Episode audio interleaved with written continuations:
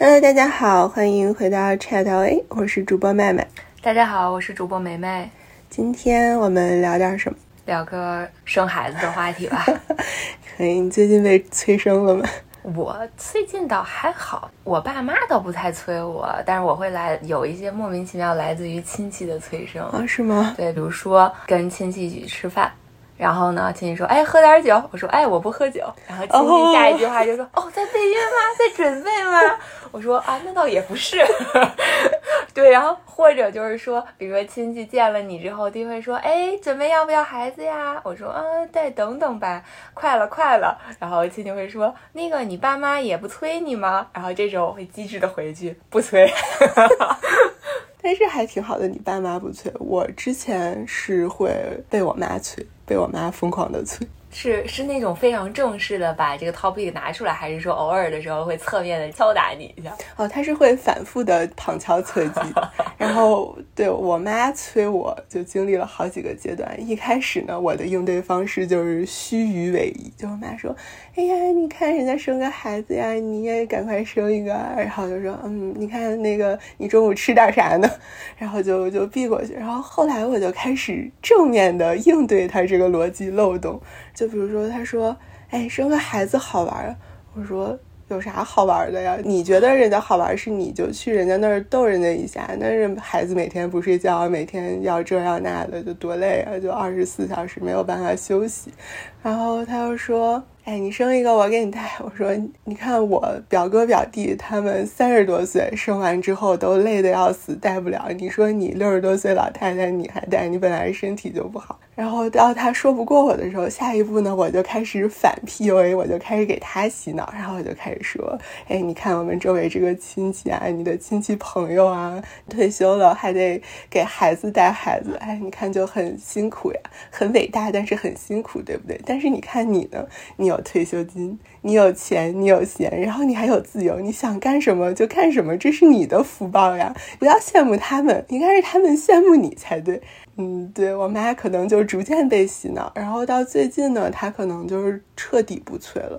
上个周我给她打电话的时候，她非常发自肺腑的跟我说：“说 我真的觉得你不生孩子挺好的。”我说：“为什么呢？”呃，就是因为他最近暑假嘛，就好多亲戚家的孩子会去玩啊什么的。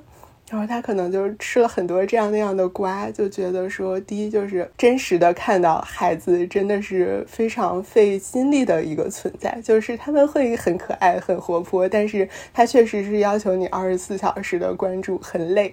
然后另一方面，他可能就是因为孩子引起的就是家庭矛盾，或者说两代人之间养育育儿理念育育儿理念上的冲突，是但这种琐碎的事情就很耗人心力嘛，然后。他在旁边吃了瓜，就觉得，哎呀，好累啊，好烦啊。然后他真的是发自肺腑的说，不生孩子挺好。并为此每每隔几天清醒一次。那你身边有朋友就是有来自于就是比如说另一半啊或者另一半家庭的这种压力吗？感觉好像有压力，他都已经生了。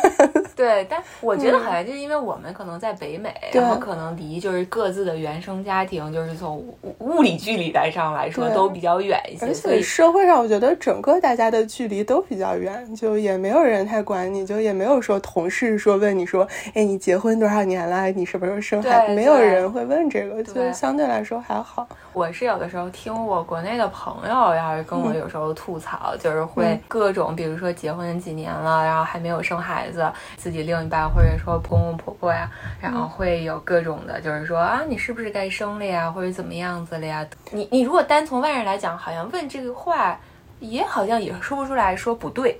但是就是你反过来一想的话，你会觉得好像自己的这个生育能力属于是结婚的一部分，然后这个东西是被一个。捆绑销售，对，就有点这个感觉，然后就非常的，就是内你的内心就会感觉很不是很舒服。对，就是一个潜移默化的社会环境，你可能就觉得，哎，到这个年纪或者怎么样，这是我的职责。但是我觉得这不是。对，然后我而且有的时候，比如说你。结婚好几年一直没有生，然后还会有各种的揣测，说哎是不是有什么问题呀？感情是不是有什么问题？或者说哎这身体是不是有什么问题？大家都闲的。对，就是就是各种被这种揣测也会让人很不舒服。所以，对是。那我觉得不管外界的压力是什么样子，就是你抛开所有外界的声音，归根到底。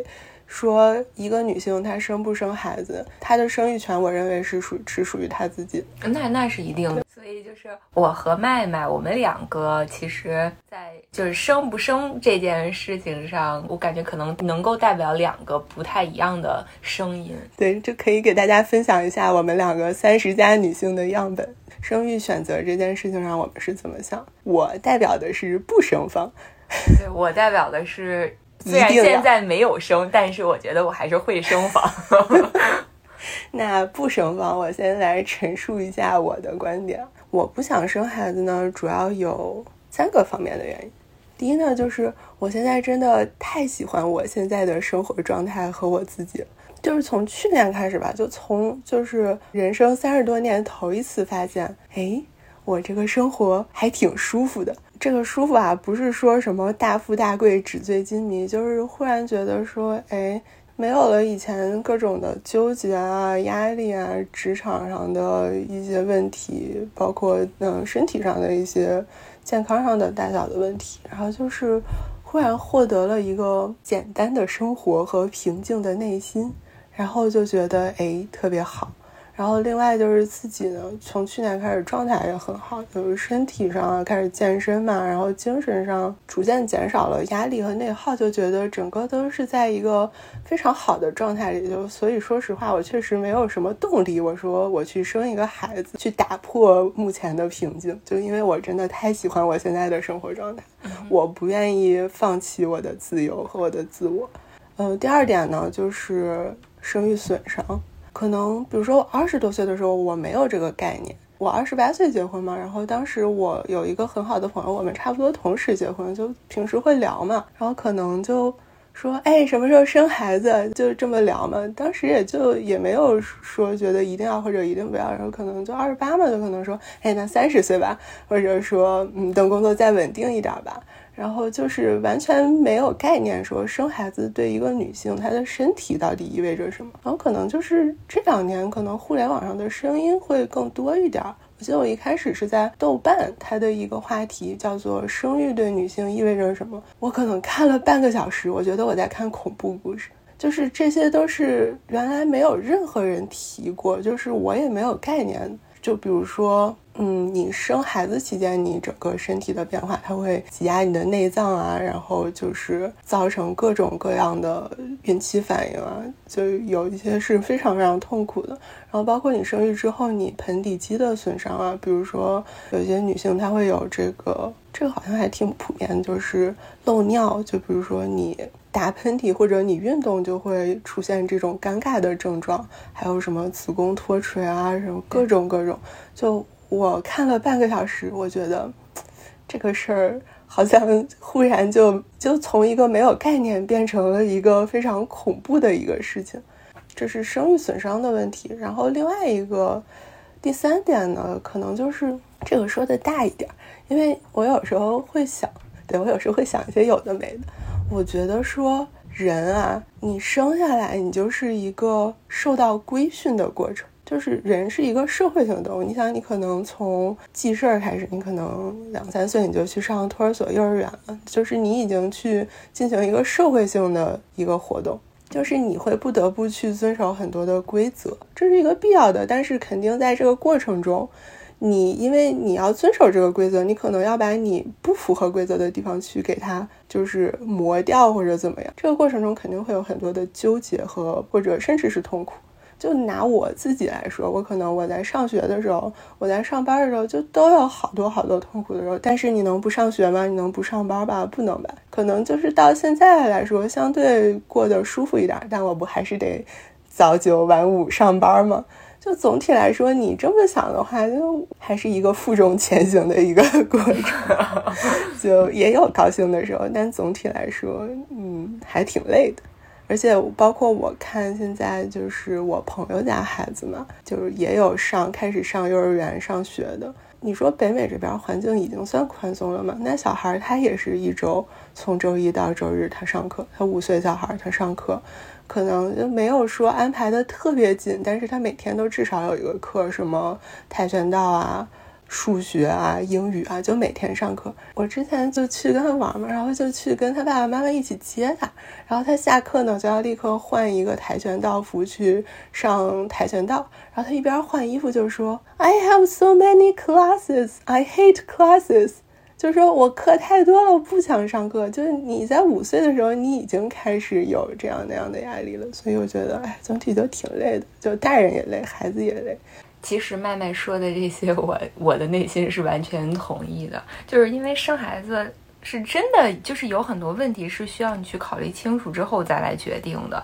就是比如说麦麦刚刚所说的，就是生生育的这种身体上的损害，还有包括你生完孩子之后，他对自己现在生活状态非常满意，那你生完孩子之后，可能就是你会打破现在的这种平衡。你可以把可能去掉啊，就一定会打破你的这种平衡，对吧？还会有产生很多的家庭矛盾，就是因为我有我有一只狗，对你想我因为养一只狗。我都会跟，就是跟我队友，甚至跟，比如跟我自己的爸妈，或者是跟我的公公婆婆发生很多的争执。那你更可想而知，当你有了一个孩子，当你们在育儿理念和甚至就是一些生活上非常细微的小事情上有一些不同观点的时候，你一定会发生一些矛盾，这是肯定的。对，而且这种琐碎其实它是很耗费人的这个精力的。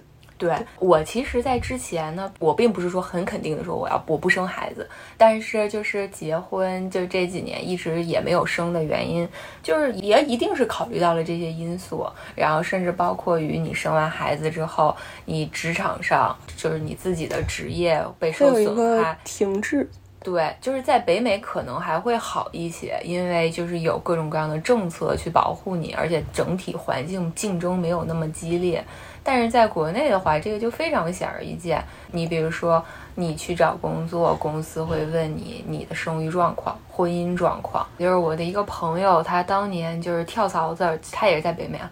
跳槽的时候，就是曾经面过国内的一个就是加州的基金公司的一个分部，然后所以相当于面试他的那个 HR 是国内的。对，然后那个 HR 问他一系列非常迷惑的问题，就是但可能在国内非常正常，就是问他你结婚了吗？你老公是做什么的？你家住哪儿？买房子了吗？什么样的房子？多少钱？然后你生孩子了吗？打算什么时候要？就是这种问题，在我看来，我觉得就。跟这份工作有任何关系吗？这事儿都是我的私人问题啊，对吧？就是在北美，你问这种问题都是犯法的，你不可能能看到说在面试过程中有人会问你这种问题。而且你现在甚至连问你上一份工资、上一份工作挣多少钱都不能问，年对年龄也不可以问。对对，但是你看，像在国内，就好像大家画了一个分水岭，就是说，感觉女性你一旦过了三十，无论你生不生孩子，你都像是一个隐患一样。你生了孩子，那你注定你没有更多的精力投做，就是投入在工作里。你没有生孩子，那你就像一颗雷，你随时随地可能撂挑子什么呀。你是个定时炸弹，不一定什么时候就跑去生孩子。对，我觉得。这个问题如果不解决，我觉得很多女性，尤其现在就是女性整体的受教育程度、眼界程度的能力越来越高的状态下，你不解决这个问题，你很难让很多女性说：“我放弃我拼搏了十几二十年所得到的东西，我突然回归家庭去生孩子。”我觉得这个很难去办到。还有一个就是，我觉得这个生生完这个孩子，这孩子怎么办呢？你生下来你得养啊。对，就是你生完孩子之后，你。谁养呢？对不对？我觉得 by default 这个是不管在国内外，感觉全世界范围内都认为默认是妈妈会养。对，因为我们从小嘛，母亲是伟大的。什么小孩叫的第一声都是妈妈哦，然后还有反感这种言论，还有一个是什么女子本弱，为母则刚。我为什么要刚？我本来就很刚。对啊，什么叫我本弱？我本来就，而且为什么？凭什么我当了妈我就要刚起来？那我还是会有这个脆弱的时候，我还是会有我 handle 不住的时候。凭什么说我要刚起来？我要去顶所有的这个事情？这就很不 make sense。对，就。就是我是非常赞同说母亲是伟大的，但是我同时想说的是，这不是母亲是伟大的，我觉得父亲也应该是伟大的。就是你不能给单方面的给母亲的这个角色冠上太多的称谓，就是母亲就是等同于牺牲、奉献、伟大，对吧？然后失去自我，就是我觉得这个你就现在现在这个时代来说，我觉得其实就不是很能让人去接受，它只是一个角色。就是我一个女性，我可能同时我是妻子，嗯对吧？我是女儿，我是母亲，但是我在社会上我也有各种各样的角色。但是你首先是你自己啊。对，就是你，你不能说我生了孩子之后，我所有的其他角色都没了，我就是一个母亲，我就是要为了孩子也好，为了家庭也好，奉献我的所有。那如果这样说的话，那我为什么前一二十年要那么努力呢？对，就。我觉得现代社会，而且他对女性的要求更高了。就可能，比如说以前来说，所谓男主外女主内，那可能女性她就是像，比如说我父母那一代，普遍来说，可能他会放弃自己事业上的追求，那就去。奉献给家庭，反正其实我觉得我妈要是没有我，她也能做出一番事业，也是很可惜的。但是到现在来说呢，就社会又对女性有了一个更高的标准，叫做哎，你既要兼顾事业，又要兼顾家庭，然后你最好还要三年抱俩，然后你还得貌美如花。对，就是你是一个，就是一个普通人不可能做到一个六边形战士。就那我想问，男人是几边形战士？男人可能。它就是两个点，一条直线吧。上班工作挣钱，然后下班回家打游戏，哎，连成一条直线。对我以前上班的时候，我洛杉矶这边上班的时候，然后我有几个就是。亚裔男同事啊，然后就是会没什么事儿，也在办公室待着加班，就是在那儿晃。然后你们有那么多班要加吗？有的时候会有，但是有的时候，比如说只是周末大家就是聚个会啊，或者吃个饭呀，然后吃完饭可能有时候我有些事情回办公室稍微整理一下，然后我也看到其他几个 有男同事在那儿待着，我就会问我说：“哎，你们在这干嘛呢？就就是很忙吗？最近工作很多吗？”然后很多人回答是：“嗯。”嗯，在这儿待着挺好的，回家还得看孩子。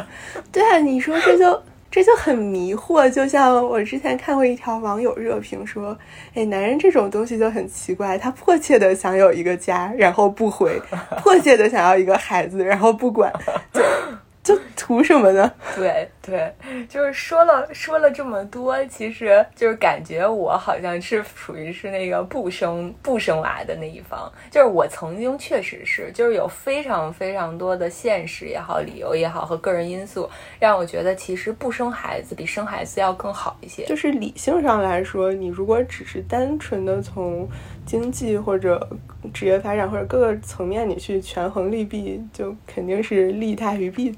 对，但但是为什么我还是觉得我会生呢？其实这儿有一个转变，就是我觉得是跟每个人自己的个体是有关系的。就是我一直就是觉得我的生活中，对于我自己未来的生活，我会有一个画面感，就是一个院子，然后两个孩子，两条狗。对，就是这个画面是一直在我脑海中。就是我觉得，就好像说有人对于家的一个定义。那我觉得，我对于家的定义就是，我知道，就是有了孩子之后，我会牺牲掉很多，你也会付出更多。但是，我觉得这个就是这个孩子，就是一个很抽象的概念，它是一个我对于家庭构想的一部分。嗯，对，就是这样的一个状态。而且还有一件事情，就是去年的时候，就是家里面人生病，然后身体不是很好。就是我当时突然之间意识到的一个问题，就是这个话说起来很感觉很老套啊。就是第一个就是说，如果当我年纪大的时候，嗯，比如说我身体不好的时候，我发现，哎，我是不是需要说，我希望我的孩子在我身边，就是这种物质上也好，或者其他上的也好的这种 support，就是这种支持，可能还在其次，但是更多的是不是精神上的问题？就是我认真思考过一个问题，就是如果我的爸妈没有我。然后就是他们没有生孩子，那么他们现在的这个年纪，他们会不会感到孤独？就是情感上的一种孤独。因为我会发现，就是当人年纪大了之后，他的情感上的需要远远超过于他物质上的需要。对，这是第一点。然后，所以其实你生孩子的这个原因，最主要的其实是一个情感的需求。对，是一个情感的需求。然后就是我我的思想的转变，就是也会有一点转变。之前的时候会觉得生孩子是我结了婚之后是一个婚姻的延续。是两个人的延续，或者说的矫情一点，什么爱情的结晶，对。但是现在我的转变就是，我觉得在我考虑完所有的这些利和弊之后，我觉得生孩子这件事情就是我自己的一件事情。这个孩子，我觉得就是我想要这个孩子，那我生出来之后，他是我的孩子。对我并不会说这个孩子什么给你家生的，或者说是你们家什么你们家的孩子怎么怎么怎么样。那所以说，你跟你的伴侣讨论过惯性犬这个事儿吗？我们因为孩子还没有，就是初步的曾经讨论过。就是我队友是一个很奇怪的人，他不代表大多数啊。就是因为他在本身在生孩子这个问题上，我曾经问过他，我说你介意就是我们不生孩子吗？他会说：“我完全不介意，甚至我更倾向于不要孩子。毕竟我们家也没有皇位要继承。”对对对，他他还是一个挺思想，还是一个比较开开放的人。然后或者他甚至跟我说：“他说如果你不想生，我们可以就是去领养一个。”然后还有就是，但是后来就是我跟他讲说，哎，我们决定要，就是我还是他发现我还是比较想要小孩之后，我问过他，我说，那你介意小孩跟我的姓吗？他说他不介意，但是其实我能发现他是介意的。那你是怎么发现的？就是他的那个表情啊，他的那个就是回答的状态啊，我是发现他心里其实会介意，就是可能只是。表面上你就先应承了，反正毕竟你们现在也没有一个孩子嘛。对，这个让我其实很奇怪，就是一个男人不介意孩子不是他的，但是他介意这个孩子不跟他的姓，就是我没有办法，我我不懂，对我不是很懂，但是我这个因为。我后来江浙那一带，我不知道你知不知道，江浙那一带其实有两头婚这个说法，就是结婚的时候彩礼啊、嫁妆什么，男方给了彩礼之后，女方家在彩礼上再添，添完之后让就是出嫁的女儿把所有的这些都一起带到新家，就是自己的小家，作为一个资就是就是合伙两边百分各百分之五十入股了这个新公司，对。还有一个就是结完婚之后，他们一般现在也开放都开放三胎了嘛。他们一般如果生两个孩子的话，就是会一个孩子跟男方姓，一个孩子跟女方姓，就是这其实是非常普遍。嗯，我的观点呢就很简单粗暴，我觉得女性就应该享有惯性权。就是首先我们先抛开这些经济方面的这个因素，怎么说呢？之前就是网上流传很广的一段话，说啊。说，哎，如果一个项目前期百分之九十九点九的努力是你，然后中期百分之一百承担风险的是你，然后后期百分之八十五的维护是你，然后呢，最后这个项目冠的是别人的名，就是，就你愿意给这个项目签字吗？然后这个项目的名字叫生孩子。对，所以综上所述，我觉得女性是应该享有冠名权。当然，现实里面可能会有各种各样的理由，说，哎，比如说男方说，OK，因为这个彩礼钱啊，什么买房买车都是我啊，我承担了主要的经济责任，那这个孩子就理所应当跟我的姓，对吧？那就先且不论这个成不成立，那是不是反过来说，如果女方她承担了主要的经济的供养的责任？他买了房，他买了车。那如果照这个逻辑，是不是说天然的就是这孩子应该跟女方姓？就是你从逻辑上是这样，但是现实里又不是，对吧？就是即使在婚姻里，一个女方的经济实力她是占大头的，但很多时候那也是跟男方的姓啊。那这时候可能就大家会说，哎，就因为可能为了孩子考虑啊，就可能怕他。给他成长上造成什么困扰？大家可能会觉得你爸妈关系不好，或者，但是我觉得是单亲妈妈，就但是单亲家庭的那种。但是这这就很扯啊！你你单亲家庭有什么抬不起头的？你跟你妈妈的姓有什么抬不起头的？就算你爸妈关系不好，那是他们的事儿，你有什么抬不起头的？然后你要是。你要再说呢，再说下去，你说这个呢，他肯定就还会有人说，哦，就这是一个传统，就没得说了嘛，就说这是一个传统，就约定俗成，嗯，从古到今，但是从古到今的就一定是对的嘛？所以说，你跟他讲生育付出和生育损伤，他跟你讲经济利益；你跟他讲经济付出，他给你打这个情感绑架；你跟他说情感绑架，他说从古到今。就是我觉得在惯性权这个事情上，就是它是一个闭环，就是女性她是完全没有一个。对，就是在谈论这个问题上，还有就是婚姻中很多，其实婚姻中很多的事情都跟这个类似。就是男方，我不能说所有男性啊，就是大部分时候他们是主张权利，但是必谈义务。然后对于女方来说，就是我要先谈义务，再谈权利。然后你的权利其实是少之又少。对，其实这个确实是不对等的，就是说。就是因为现在社会在进步，所以在某一些就是比较传统啊的一些是观念上面，其实大家会发现更越来越多的矛盾的地方。就关于惯性权这个问题，其实我记得我前几年还跟我爸爸讨论过。嗯，我跟他讲说，我说，哎，那个我以后要生了孩子，其实还可以跟我的姓。但是我爸当时说了一句话，我觉得也是对的。他说，嗯，没有必要去这么做。他说：“其实跟谁的姓不重要，但是如果你一定要让他跟着你的姓，就会可有可能引发很多的矛盾。那如果你自己也不在意这些事情，那就没有必要去，嗯，再去面对，就是说由这件事情引发很多的家庭矛盾或者之类的关系。”对，出于现实的考量，确实不一定说每个孩子都一定会跟母亲的姓。但是，我觉得我们还是身为女性，你要意识到这是你一个天然的权利，你是让渡出去。对，就是你在男的你在跟我谈什么权利之前，你先看一看你有没有履行你在婚姻中的义务。你跟我谈义务的时候，你也要先看看我做完这些事情之后，我能不能拿到属于我的权利。那咱们说了这么多，你觉得生孩子是一件大事儿还是一件小事？其实都是大事儿，但是相比于你生完之后所有的一系列事情，生这个过程真的可以算是一件小事儿了。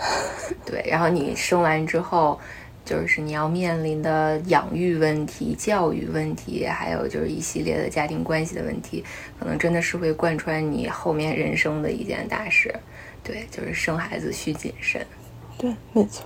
我觉得其实怎么说，就可能很多很多女性会纠结，说哎，我到底生不生，会非常纠结。但是我是觉得啊，就大家就放轻松就好了。就反正你无论做什么选择，你可能在人生某个阶段都会后悔。不管生还是不生，你就是了解了相关的利益和你可能承受的风险，你去做这个选择就好。这个都是个人的选择，它没有什么最优解，没有说。一个选择是优于另一个的，就就 follow your heart。对，完全同意。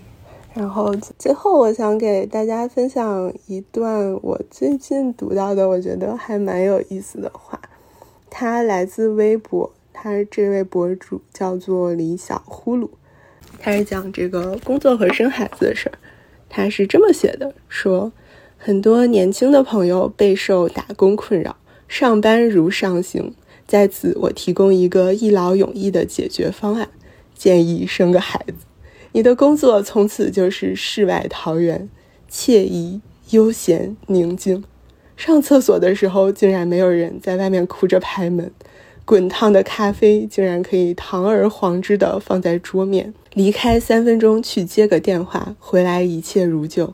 天哪，他们像被魔法封印了。你的电脑还摆在那儿。屏幕上还是那个文档，圆珠笔、便利贴、指甲刀、唇膏、小盆栽，样样纹丝不动。假如想吃点零食，在你的工位是完全合理的，绝不会有人冲过来抢夺，并把果酱抹在你的头发上。你甚至不需要背着五斤重的托特包在烈日下奔跑，你可以在空调房里站着，甚至坐着与人对话。同事竟然可以熟练使用中文交流，而且不用大吼，他们就能听见。人际交往的冲突极限，也就是这个需求做不了。他们不会哭，不会尖叫，也不打人。同事们个个都能照顾自己，感叹号。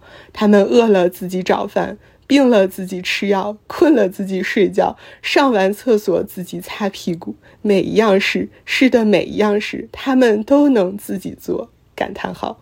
而你只要日复一日享受这样的悠闲假期，他们每个月还会往你的账户上打钱。如果这不是福报，我想象不出什么才叫福报。所以说，一切都是最好的选择吧。我我的观感就是，如果大家现在没有孩子，请享受你能够安静上班的福报。如果你正在经历这一切呢，你肯定，我知道你生活中肯定还是会有这样那样被孩子治愈的瞬间。然后在你疲惫的时候呢，我们言语有限，但是我们还是希望通过网络给你送上一个远程抱抱。然后，如果你有孩子，然后你没有经历过这一切呢，那真的是一个非常幸运的一件事情。我们就祝你阖家欢乐、平安健康。感叹号，感叹号。